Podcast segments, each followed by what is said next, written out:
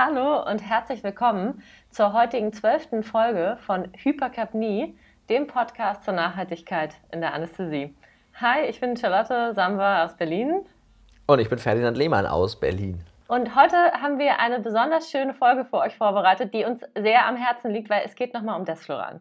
Über die Klimaschädlichkeit von Desfloran haben wir schon oft gesprochen. Jetzt kam immer mehr das Thema auf, dass Desfloran doch gefiltert werden kann und dann vielleicht doch eingesetzt werden könnte. Es gibt eine wunderbare Studie, die sogar durch einen Baxter Consultant durchgeführt worden ist, die einfach zeigt, nein, es bringt nichts. Es ist genau das, was wir überall sagen, Desfloran, es bringt nichts, es zu filtern, es funktioniert nicht. Diese, diese schöne Studie wollen wir euch hier heute vorstellen. Schnappt euch einen Kaffee, bleibt dran und ab in den Steady State.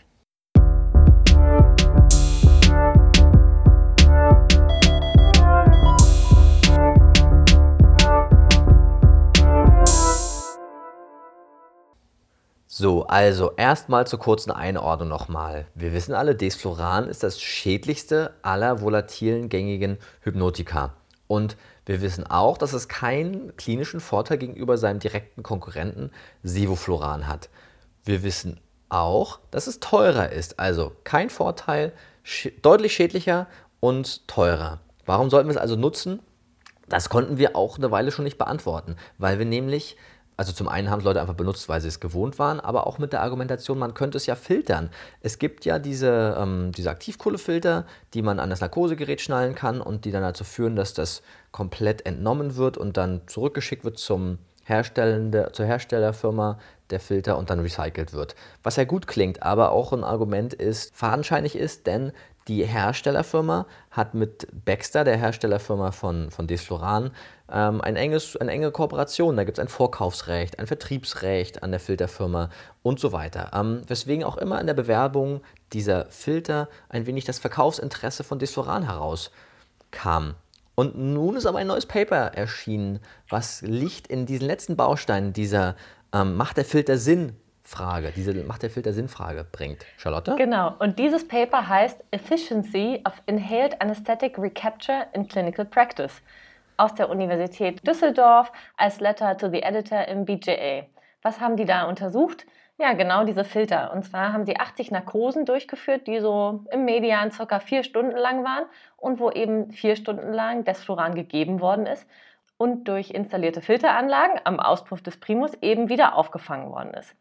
Letztendlich haben die dann verglichen, wie viel Milliliter Desfloran haben wir gegeben und durch Wiegen der Filter haben sie dann nochmal am Ende der oder nach der Extubation eben geguckt, wie viel Milliliter oder wie viel sozusagen Gramm, Kilogramm sie davon aufgefangen haben. Und Leute, jetzt überlegt mal, was glaubt ihr, wie viel, wie viel schafft so ein Filter? Jetzt wird ein bisschen gewettet. Wir waren selber verblüfft, wie wenig es letztlich ist. Ja, bei Ferdi, los komm, erzähl, wie viel ist Ja, das? okay, also es sind 25 Prozent des genutzten Desflorans landen im Filter. Das heißt also, Desfloran wird ja nicht im Körper metabolisiert, heißt das, nach Extubation noch 75 Prozent des verwendeten Desflorans nach der Ausleitung im Körper sich befunden haben. Also dann noch im Verlauf abgeatmet werden in den Aufwachraum letztlich. Genau, und das, und das muss man jetzt ja. nochmal richtig betonen. Also 75 Prozent, das drei Viertel von all dem Desfloran, was, wir, was gegeben worden ist, wir geben das natürlich nicht, ne? never ever, wenn Pferde nicht sowas tun, ähm, werden abgeatmet, wenn die Patienten nicht mehr am Narkosegerät und somit am Filter dran sind. Und somit über die normale Krankenhausabsaugung einfach in der Umwelt wieder landen. Und das Spannende ist ja, dass dieser, dass quasi das ein, ein Beweis, also es beweist ja letztlich, dass selbst das Medikament, was am scheinbar schnellsten wieder abgeatmet ist vor Extubation, dass selbst dieses Medikament zu drei Vierteln noch im Körper verblieben ist nach Extubation. Heißt, das ganze Konzept von Filteranlagen an Narkosegeräten mit dem Ziel, man möchte nicht, ähm, man möchte verhindern, dass die, dass die volatilen Anästhetika in die Atmosphäre gelangen, ist nicht sinnvoll möglich. Hm. Absolut. Also das, was wir aus diesem Paper ziemlich eindeutig herauslesen, ist als Kernbotschaft, ja, nein, es, es, Desfloran, es gibt keine Indikation, keine Einsatzindikation für Desfloran mehr und auch die Filterung bringt nichts, weil eben doch drei Viertel und damit eben viel, also der Großteil eben einfach auch ungefiltert, auch wenn es einen Filter irgendwo gibt, in, ähm, in die Umwelt abgegeben wird. Es ist also nicht möglich, Desfloran zu filtern und aufzufangen. Ja. Man kann auch diskutieren, dass vielleicht eine Gesamtfilterung am Krankenhausdach irgendwie möglich wäre. Aber das ist aktuell überhaupt nicht verfügbar und auch unklar, ob das überhaupt technisch umsetzbar ist, weil dann nämlich wieder nicht die, nicht die, ähm, ich sag mal, die Größenverhältnisse stimmen. Da gibt es dann von dem Hersteller der Filter verschiedene Aussagen, warum das schwierig ist. Vielleicht lassen sich noch Lösungen einfallen, aber für den Moment gibt es sie einfach nicht. Ähm, Besonders äh, wichtig ist auch nochmal bei der Studie, da war der Median der, der äh, Narkosedauern oder der Gabedauern von Desfloran lag bei vier Stunden und da waren auch deutlich längere Narkosen noch mit dabei. Was natürlich logisch ist bei vier Stunden Median. Ähm, und es wird ja immer gerne propagiert, dass Desflorans großer, also einer der großen Vorteile von Desfloran, die gerne propagiert werden, ist die niedrige kontextsensitive Halbwertszeit. Heißt also, egal ob die OP 30 Minuten oder 8 Stunden lang ist, die Leute wachen ähnlich schnell wieder auf. Ähnlich wie bei, bei Remifentanyl wird es ja ähnlich argumentiert. Das Verrückte ist aber, dass je länger die Narkose wurde, desto höher war auch der Anteil des Desflorans, was im Körper verblieben ist. Heißt, dass diese Kernkompetenz von Desfloran gar nicht mehr als Argument zählen kann für Desfloran. Also es wird im Grunde nur noch schlimmer. Je länger ich eine Narkose mache, desto mehr Desfloran bleibt drin. Und ähm, umso weniger könnte ich potenziell mit einem Filter auffangen. Das ist ja auch ja. das Wichtigste. Genau. Was im Körper passiert, ist noch einmal ein wichtiger Gedanke, nämlich, also wir haben ja zu wir beenden zum Ende der Narkose den Zustrom an Desfloran. Wir haben irgendwo im Körper Desfloran gespeichert, letztlich gelöst oder beziehungsweise in, in ähm, nicht in Lösung, sondern einfach in physikalischer Form vorliegen im Blut als Gasblasen ähm, oder halt im Gewebe. Und diese diffundieren nach und nach ab. Und sobald die Konzentration im Gehirn unterhalb einer Schwelle von, von einer Hypnose gefallen ist, können die Patientinnen und Patienten aufwachen.